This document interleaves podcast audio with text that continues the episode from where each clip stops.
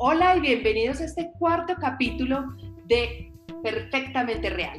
Hoy quiero hablar de un tema muy valioso y es el cambio. El cambio y cómo la virtualidad nos lleva a que el marketing de experiencia sea marketing desde todos los frentes, incluso desde el frente de la cocina. Necesitamos visualizar de manera diferente todo.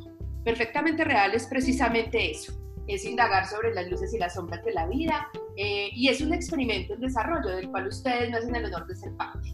Gracias por sumarse, por recomendarlo. Recuerden que cada semana hay nuevos episodios con temas e invitados de mucho valor. Para mí, de las cosas experienciales em, que han sido complejas en mi vida ha sido la cocina.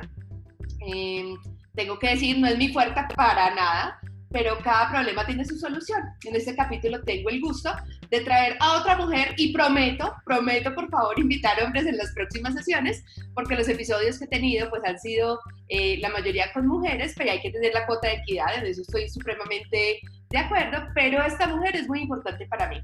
Imagínense que la conozco desde mi llegada a Bogotá y ha sido inspiración y cuando hablo de pasión, independencia, marca personal, innovación, pues qué más que pensar en ella.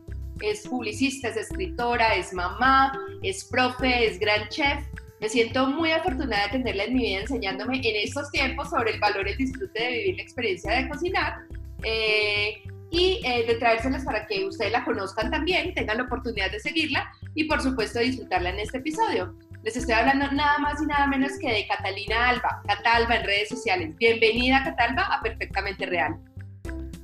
Muchas gracias Pau, qué chévere estar acá en tu podcast. Me alegra mucho que me hayas invitado y bueno, esperamos que tengamos una conversación muy rica. Claro que sí, les cuento un poquito sobre eh, la trayectoria de Catalina. Catalina es publicista, es redactora creativa, cocinera y pastelera, además de ser la autora de dos libros, eh, y adicional a eso, pues tiene su portal que es lo que se cocina en esta casa, es directora de lo que se cocina en este estudio, productora de contenido gastronómico que cocina tus ideas al término que desees, prestando servicios de creación de contenido, food styling, asesorías enfocadas al sector gastronómico. A la fecha, Cata ha trabajado eh, como imagen y creadora de contenido para marcas como Kellogg's, McDonald's, Coca-Cola, Pasta Doria, Bimbo, eh, Sanísimo, Alquería, Activia, Nutresa, Samsung, Imusa, Promperú, Nestlé, no, mejor dicho, Bucanas, Mintic, Carulla, Groupon, Visa, Pampaya, con subsidio, La Constanza, La Constancia, Discovery Home and Health, Bogotá Beer Company, Colombina, Mimos, Electroluz, Fines, no, mejor dicho, está lista está inacabable. Adicionalmente ha tenido presencia en muchos medios como el colombiano, el País de Cali, El Tiempo, Promos, Enter, Revista PIM, Revista Emprende, Caracol Radio, eh, Queniquela, W, Colmudio, Canal RCN, El Espectador, Revista Carulla, Carrusel, mejor dicho. Ha colaborado como columnista y creadora de contenidos para medios como Cocina Semana, Publímetro, Revista Diners y Terra, entre otros, es presentadora del segmento de cocina rápido y sabroso del canal Discovery Home and Health y es embajadora de sabor eh, de USA, un programa del Departamento de Agricultura de los Estados Unidos. Eh, autora del curso de cocina virtual La Revolución del Lunch y de dos exitosos libros de recetas, el de No le tengas miedo a la cocina y Lo que se cocina para sazonar la vida, del grupo editorial Planeta. Recientemente fue reconocida en noviembre del 18 como una de las 25 estudiantes más destacadas en los 50 años de la Facultad de Publicidad de la Universidad Católica de Manizales. No, mejor dicho, qué hoja de vida, más preparada que un cumis. Les contaba al inicio del capítulo, Cata, a nuestros amigos y amigas, que el tema de la cocina no es para nada mi fuerte y que hemos venido creciendo en este camino juntas de la mano de las experiencias. Así que me gustaría que arrancáramos hablando primero por lo primero, y es de, de, varias preguntas que tengo preparadas para que llevemos la conversación alrededor. Como por ejemplo, ¿cómo es que una publicista y redactora creativa termina teniendo un estudio de cocina, termina siendo productora de contenido y de food styling y da asesorías para el sector, gastronómico y las grandes marcas? ¿Cómo pasó eso? Pues Paula, la verdad, eso no fue nada planeado, fue como el resultado de, de seguir una pasión. Yo trabajaba en agencias de publicidad durante 13 años y medio, más o menos trabajé en el área creativa, siempre como redactora, luego dirigiendo algunos grupos de creativos. Y en ese entonces, pues eh, yo estoy hablando ya hace, bueno, hace, hace rato, hace unos ocho años que, que, dejé las agencias, trabajaba en esto, pero por hobby abrí un blog que se llama Lo que se cocina en esta casa, donde mostraba lo que me gustaba cocinar. Poco a poco empecé a generar un contenido que para ese entonces era novedoso, cuando digo novedoso es que hacía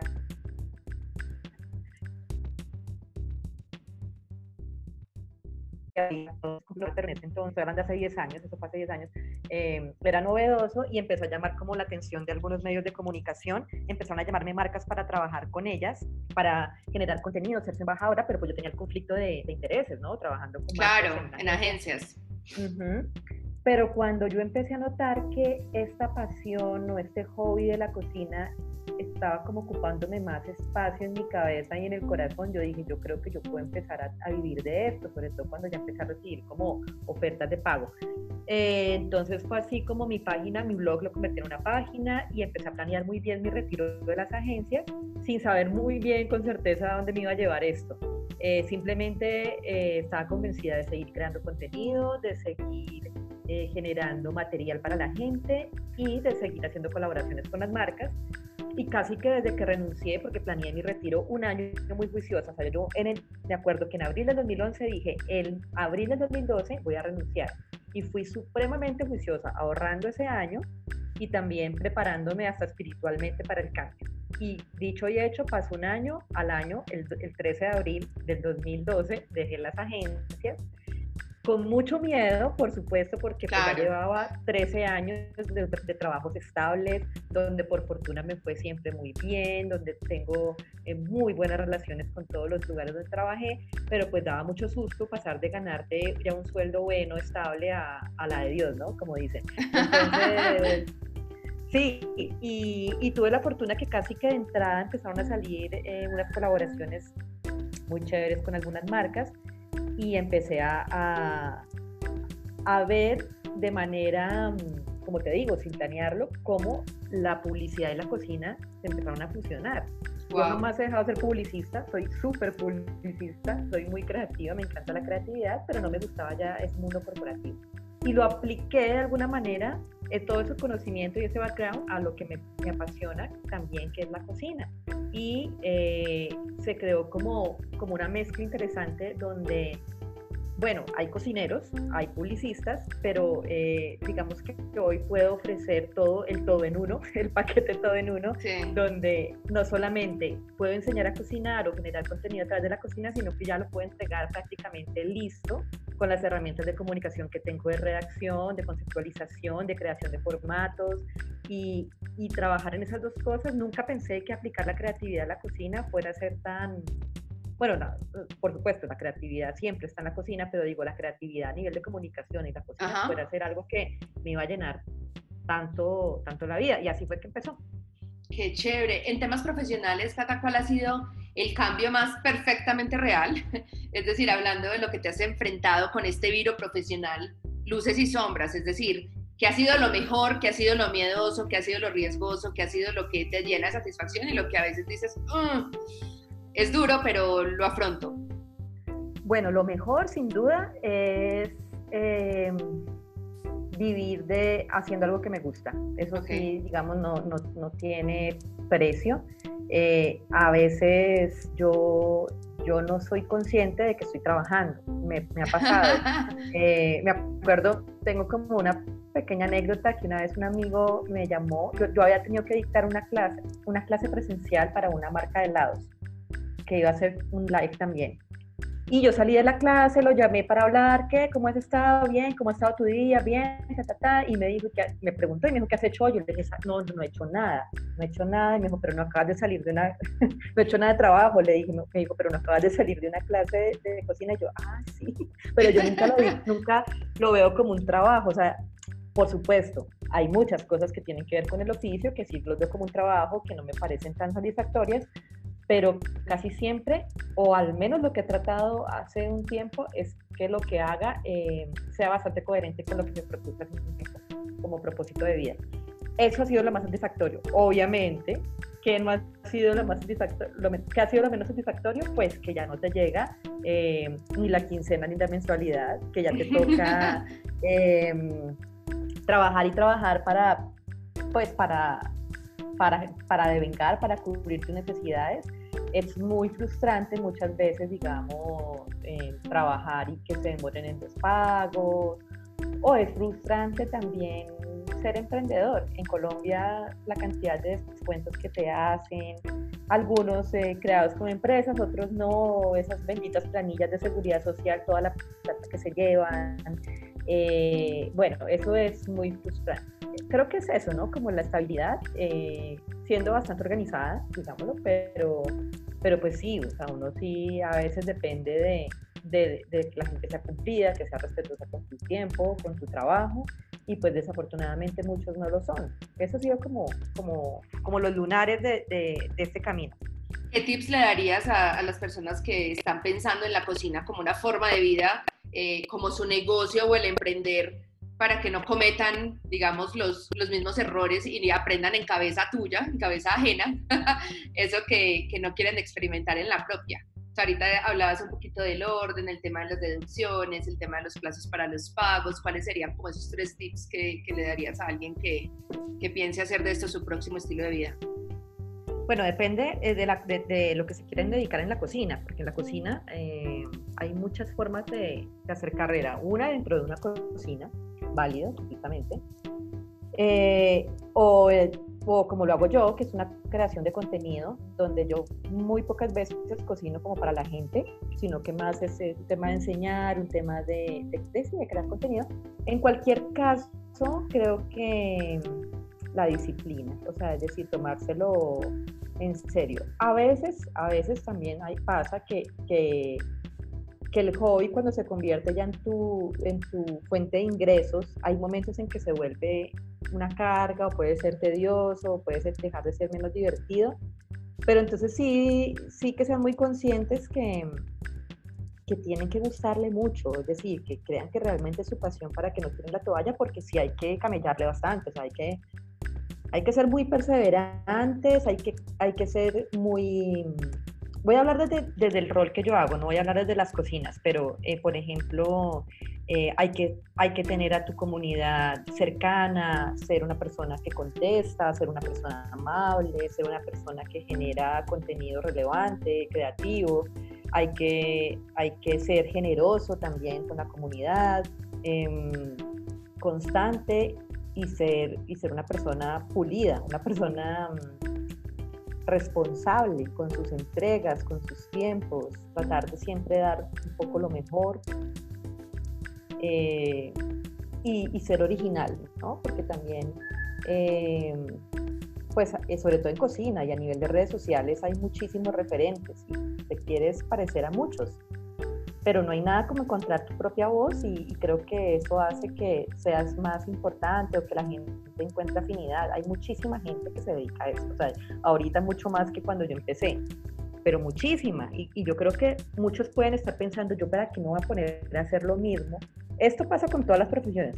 Yo para qué voy a hacer lo mismo, o para qué voy a hacer otro podcast, o para qué voy a hacer otro youtuber, o para qué no sé qué si hay tanto. Y yo siempre digo, no, no, o sea, puede haber millones, pero si eres tú y logras conectar con un nicho, con un segmento que, que se siente identificado contigo, ya tienes otra, otra manera de, de, hacer las cosas y de ganarte la vida muy diferente, porque hay muchísima gente que se dedica a generar contenido de cocina y a enseñar, pero si a ti no te conecta, no, no lo sigues y para eso están otros, ¿no? Y, y buscas con quién te sientes identificado. Entonces, yo diría que tampoco piensen mucho en la competencia, sino que si se deciden hacerlo, que lo hagan y que lo hagan bien y que lo hagan eh, estudiando, documentándose y que lo hagan buscando su, propia, su propio tono y su propia personalidad, buscando su autenticidad. Súper, nos diste 11 tips, aunque no lo creas, dijiste 11 cosas súper relevantes. Los voy a resumir acá para que todos los tengamos presente, el tema de la disciplina y tomárselo muy en serio, cuando el hobby se convierte en fuente de ingresos, hay que camellarle, literalmente. Eh, hay que ser organizado financieramente, eh, mantener la comunidad cercana, ser generoso con esa comunidad, ser pulido y responsable, es decir, respetar la palabra y los compromisos, dar lo mejor, ser original, eh, encontrar la propia voz, conectar con un segmento que se identifique y documentarse. Esos fueron los 11 tips que nos diste súper bien, Cata. Eh, ¿qué ha implicado eh, para la cocina este desafío de trabajar con las marcas ahora desde la virtualidad? Digamos que antes era, ok, yo voy a la reunión, entiendo lo que quieren, me dan el producto, hago la receta, lo llevo al estudio y le aplico así el superfood stylish divino, pues, entonces ahí puedo hacer la grabación del contenido. Ahora que estás en la virtualidad, ¿cómo ha sido ese, ese cambio? Digamos que eh, en esta virtualidad ha pasado algo que yo esperaba hace mucho tiempo y no me animó a dar el paso por, por cualquier cantidad de razones. Y es que yo antes de que empezáramos en este confinamiento, digamos que estaba dependiendo mucho de, de, los productos o de las marcas que llegaban a mí para que yo creara ese contenido, pero tenía un sueño personal y es empezar a generar eh, ya productos de lo que se cocina en esta casa. Aunque haya tenido, he tenido algunos, eh, quería, mm, ¿cómo decirlo?, volver a mis raíces y eh, conectarme otra vez con la gente, pero desde lo que se cocina en esta casa, no necesariamente con una marca detrás siempre. Okay. Porque lo disfruto muchísimo, porque sí, porque estoy más cerca con la comunidad, porque bueno. Entonces, a raíz de, de esta, de esta pandemia, eso pasó. Empecé a volver a sacar mis, cursos virtuales, ebooks eh, donde hago unos menús para la gente, mmm, sin dejar de hacer colaboraciones con otras marcas. Pero entonces me centré de nuevo, como te digo, en de las cosas que más disfruto es de dar herramientas para que la gente se defienda en la cocina, para que lo vea fácil, para que lo vea divertido, para que, para que deje de verlo como una obligación o algo hartísimo. Eh, pero, pero ya, ya es más desde lo que se cocina en esta casa. Trabajos de food styling he hecho muy pocos y además con las herramientas que tengo en mi casa, porque yo sí estoy volando una cuarentena muy estricta y además nadie ha entrado a mi casa. Nadie. Y tampoco he aceptado trabajos donde me han dicho, no, bueno, y eh, entonces podrías ir a tal estudio, no, o sea, yo no, nada, nada, ni siquiera que me traigan nada de, no, te vamos a instalar en tu casa unas cámaras, no, no. Y sabes que tampoco quiero hacerlo, o sea, no, no, como que digo, me da jartera, la verdad. no, sí, primero, primero lo primero y es la salud, pues sí, más con tu hija y todo. Exacto. De acuerdo. Eh, Cata, ¿cómo llegaste a hacer los libros? O sea, creo que, que ¿cuánto, ¿cuánto llevas así? Me dijiste que llevas nueve años en este camino del emprender, desde el 2011, o son ocho años, 2012. O sea, yo realmente arranqué mi página sin saber cómo, en el 2009, el blog. Eh, empecé a tomarme en serio lo de la cocina. Y ya desde que soy independiente fue hace ocho años. O sea, ocho eh, años, llevas ocho años cómo en tus ocho años llegaron ya dos libros, o sea, ¿cómo hiciste? Cuéntanos cómo fue que llegaste a hacer los libros y cómo fue el proceso. El primero es una historia de esas que parecen sacadas, yo siempre digo el libro El Secreto, porque, porque, mira, fue muy chistoso, yo no había soñado tanto con un, con un libro y me acuerdo que una vez como que se lo mencioné a mi ex esposo, como que le dije, ¿sabes que me gustaría tener un libro? Pero no, no lo había pensado mucho. Y no te miento, a los dos días de, decirle eso, me escribió una ilustradora diciéndome que ya seguía mi trabajo y que le parecería muy chévere que hiciéramos un libro. Empezamos a trabajar y por cosas de la vida ese libro nunca se dio. Como que se perdió la motivación. Entonces, pero yo quedé con esa espinita de quiero tener un libro de cocina. Y un día me reuní con una amiga que trabajó conmigo en una agencia de publicidad, en la última que trabajé, eh, una gran ilustradora, y me dijo, ¿qué pasó con tu libro? Yo le dije, no, pues la ilustradora con lo que le iba a hacer como que, como que se bajó del bus. Y ella me dijo, hagámoslo. Y entonces con Judy, Judy Alvear, que es la coautora de mi primer libro, porque es la ilustradora, eh, nos sentamos a trabajar en un concepto, creamos un concepto que es como un juego, una serie de retos, un libro ilustrado muy lindo, y, y nos quedamos con ese, ese concepto y, eh, y lo teníamos ahí.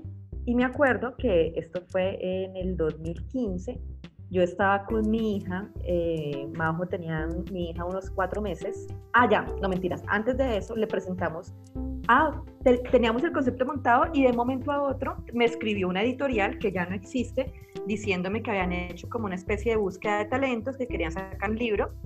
Y, entonces, em, que, y yo le dije, preciso, tengo una idea, se la contamos, no prosperó, Y estaba yo en la feria del libro con mi hija, ella tenía unos cuatro meses de nacida, yo iba con el cochecito, pasamos por el stand de Planeta y le dije a Majo, me acerqué y le dije, el otro año tu mamá va a estar ahí firmando libros. Se lo dije así. Ajá. Esperé que pasara un mes, que se acabara la feria, busqué un contacto en Planeta que no conocía a nadie, una amiga de una amiga me dio el correo, lo le escribí, hola, soy Catalina Alba, tú no me conoces, yo hago esto, ¿te gustaría saber de mi idea? Me correspondió, me, me, gustaría conocerla, fuimos, la presentamos, me dijeron tenemos que evaluarla con un comité de editorial, pero no prometemos nada, me gusta mucho y listo. Y a la semana estaba yo con mi hija en la casa de mis papás, me entró un correo y era, hola Catalina, soy Catalina Torres, de, editora de no ficción de Planeta, queremos contarte que queremos firmar con ustedes. ¡Ah! Y yo le dije a mi hija, le dije a mi hija, te lo dije, Majo, te lo dije. Un año después, en abril de 2016 estaba en ese mismo lugar firmando mil libros con Judy. No, mejor dicho, se me pusieron todos los pelitos de punta.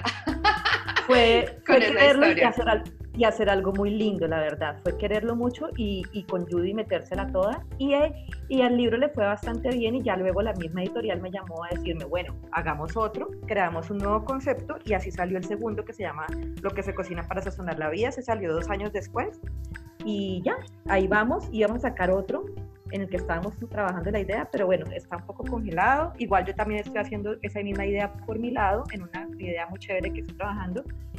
Y ya, pero pues chévere, ha, ha sido muy chévere tener esos dos bebés, la verdad. No, pues que esos son, mejor dicho, hijos, eh, son hermanitos de Majo, tal cual. Sí, total. Listo. Eh, ¿Qué ha cambiado, Cata, ahorita con el tema de la cuarentena para el negocio gastronómico? ¿Qué, qué, ¿En qué has innovado tú? ¿Qué, te has, qué has, has incorporado que sea nuevo en, en en tu negocio gastronómico dada la cuarentena? Eh, dos, cosas. Uno, he impulsado, como te decía, unos ebooks que cree que se llaman los almorzadiarios, que son unos menús digitales que te ayudan a planear los menús, las comidas de toda la semana. Entonces, para mí, ha sido una herramienta que, que, ha sido muy chévere poder entregar para que la gente se le facilite esto. Eh, algunos los he regalado y otros los he vendido. Y eh, también he dictado este mismo concepto del almuerzo diario, pero como clases en vivo, donde nos reunimos un grupo de 20 personas a preparar los almuerzos de toda la semana mientras les enseño muchas cosas. Eso lo paré ya un momento, pero también después de pararlo, lo que empecé fue a crear experiencias donde mezclamos cocina con algún tema de interés, algo que más que una clase de cocina sea un plan, un parche para que nos reunamos también varias personas y una tarde, noche del sábado tengamos un plan diferente porque pues sabemos que en cuarentena las, los planes se han reducido muchísimo. Entonces nos reunimos también un grupo de personas, invito gente que tenga un cuento chévere que contar, ya he dictado uno, ya hice uno de salsa que se llama La Calidosa, con Ricardo Mendivil, que, que es un melómano eh, increíble, entonces ponía salsa, hablando la historia de la salsa, mientras hacíamos cocina vallecaucana, eh, luego hice uno que se llamó La Tipari, que era una clase de cocina de pastelería con conceptos básicos de jardinería. Hace poco hice eh, Olala. Olala es una clase de, de cocina francesa, también aprendiendo con, con un amigo francés. Eh, nos enseñó un poco de la cultura en la mesa francesa y así estoy desarrollando experiencia. Ha sido muy chévere, no solamente para la gente, sino para mí, porque para mí también es plan reunirme con personas que conozco o que no conozco, conocernos y compartir un espacio completamente diferente donde oímos buena música, música diferente, donde cocinamos cosas muy ricas y donde aprendemos algo que no, no sea tan ñoño, sino que sea chévere. sí, claro, no. De hecho, he participado en dos de las tres que, que dijiste.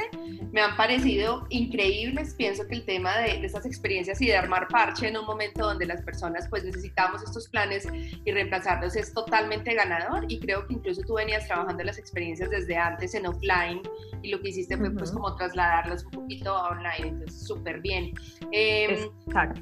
¿Qué podría sugerirles, Cata, a las marcas que buscan llegar a mercadear esas experiencias? Pero que no piensan en la cocina. O sea, hay marcas donde uno dice, sí, Doria, obvio, sí, Kellogg's, obvio, pues, pero las marcas que no son tan de cocina, sino que son de otro tipo de cosas, ¿cómo podrían integrar esta cocina a ese tema de experiencias para acercar a su público, para conectar con el segmento que tengan identificación, para ser originales, para tener una voz culinaria diferente? ¿Cómo piensas que podrían hacerlo?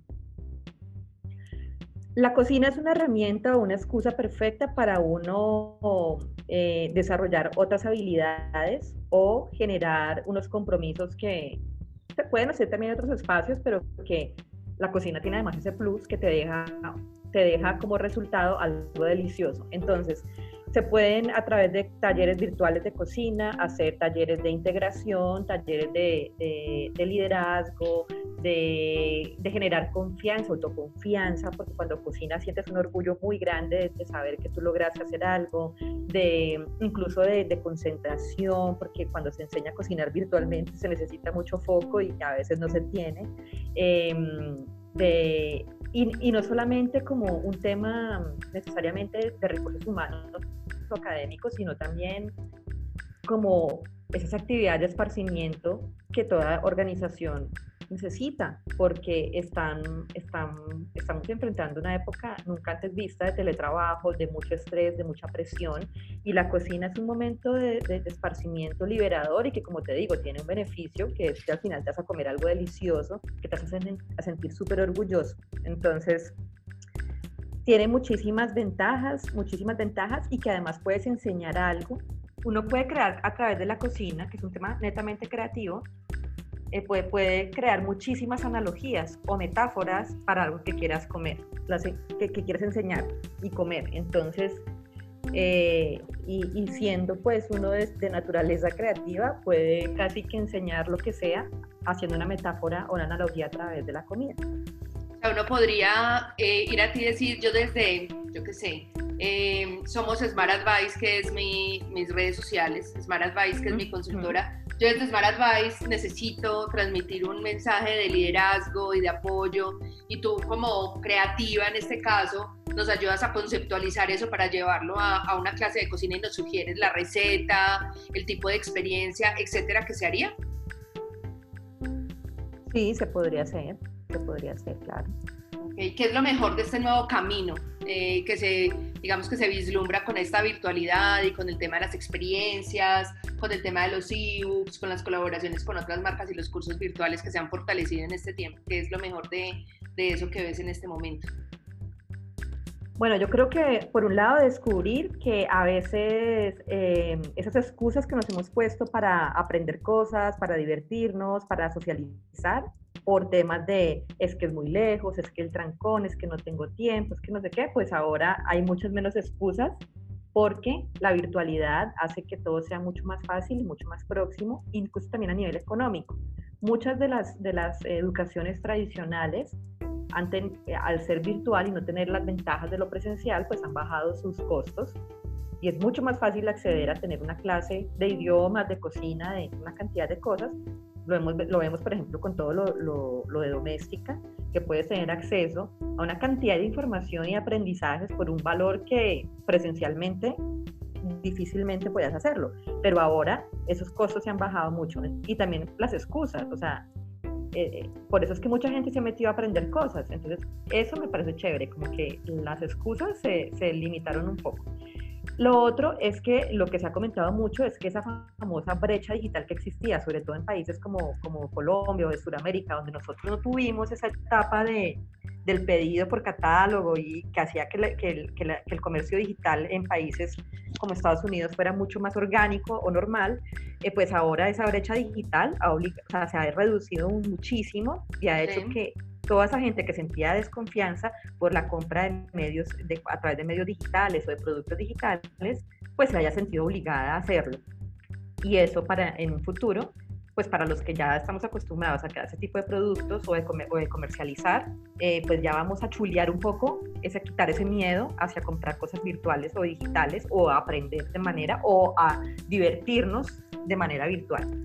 Eso, eso ganamos un terreno gigante en esta época, que antes estábamos en un tema de alfabetización, ¿no? Sí, ¿cómo estás transando tú el tema de tus cursos o de tus ebooks? ¿Cómo, ¿Cómo haces esa parte de plataforma de pagos? O sea, ¿cómo te pagan a ti? Lo hago a través, lo genero a través de un link de pago. Eh, todo, eh, depende del producto, por ejemplo, para los ebooks lo hago a través de Shopify porque con Shopify casi que automatizo todo el pago y que le llegue inmediatamente el descargable. Para mí es mucho más práctico porque los ebooks sí se venden como con, como, como con más volumen, digamos. No puedo tener tanto control de estar pegada todo el tiempo al computador, mandando y recibiendo, no. Eh, los cursos virtuales, las experiencias, sí lo hago a través de un link de pago donde envío, pongo el link en la, en la, landing page donde ofrezco el curso y se genera el pago y yo ahí sí estoy más pendiente y ahí sí yo respondo a cada persona que se va inscribiendo porque es mucho menos gente. Súper. Cata, por último, ¿cómo podemos encontrarte, contactarte? Eh, ya nos contaste muchas cosas que ofreces y que tienes dentro de tu sitio, el tema de los ebooks, el tema de los cursos, em, el tema de estas experiencias que van saliendo, no sé con qué periodicidad salgan. Cuéntanos qué estás ofreciendo tú y cómo te pueden contactar ubicar para que las personas que están en esta audiencia y que nos están escuchando en el podcast pues puedan tener tu guía y aprender de ti haciendo de esta manera tan maravillosa y con todo el tema delicioso que, que es como las clases y todo lo que uno hace contigo. Eh, bueno, me pueden encontrar eh, principalmente en www.loquesecocinaenestacasa.com, esa es mi página, ahí publico las cosas y ahí se pueden suscribir a mi newsletter, que es como la manera más rápida en la que yo envío comunicados de lo que va a salir.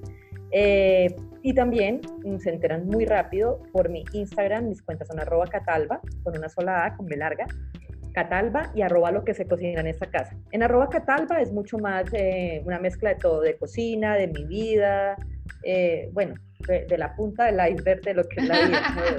Eh, pero, pero sí es eh, más, más marca personal, digámoslo, y arroba lo que se cocina en esta casa es solamente cocina, netamente cocina, allá no se tienen que aguantar ninguna de mis otras cosas, eh, pero en esas dos cuentas principalmente, en mi página de Facebook también lo que se cocina en esta casa, y en mi Twitter estoy como arroba catalda, donde también soy, soy bastante activa en ambos temas, ¿no? Saben, tema cocina y el tema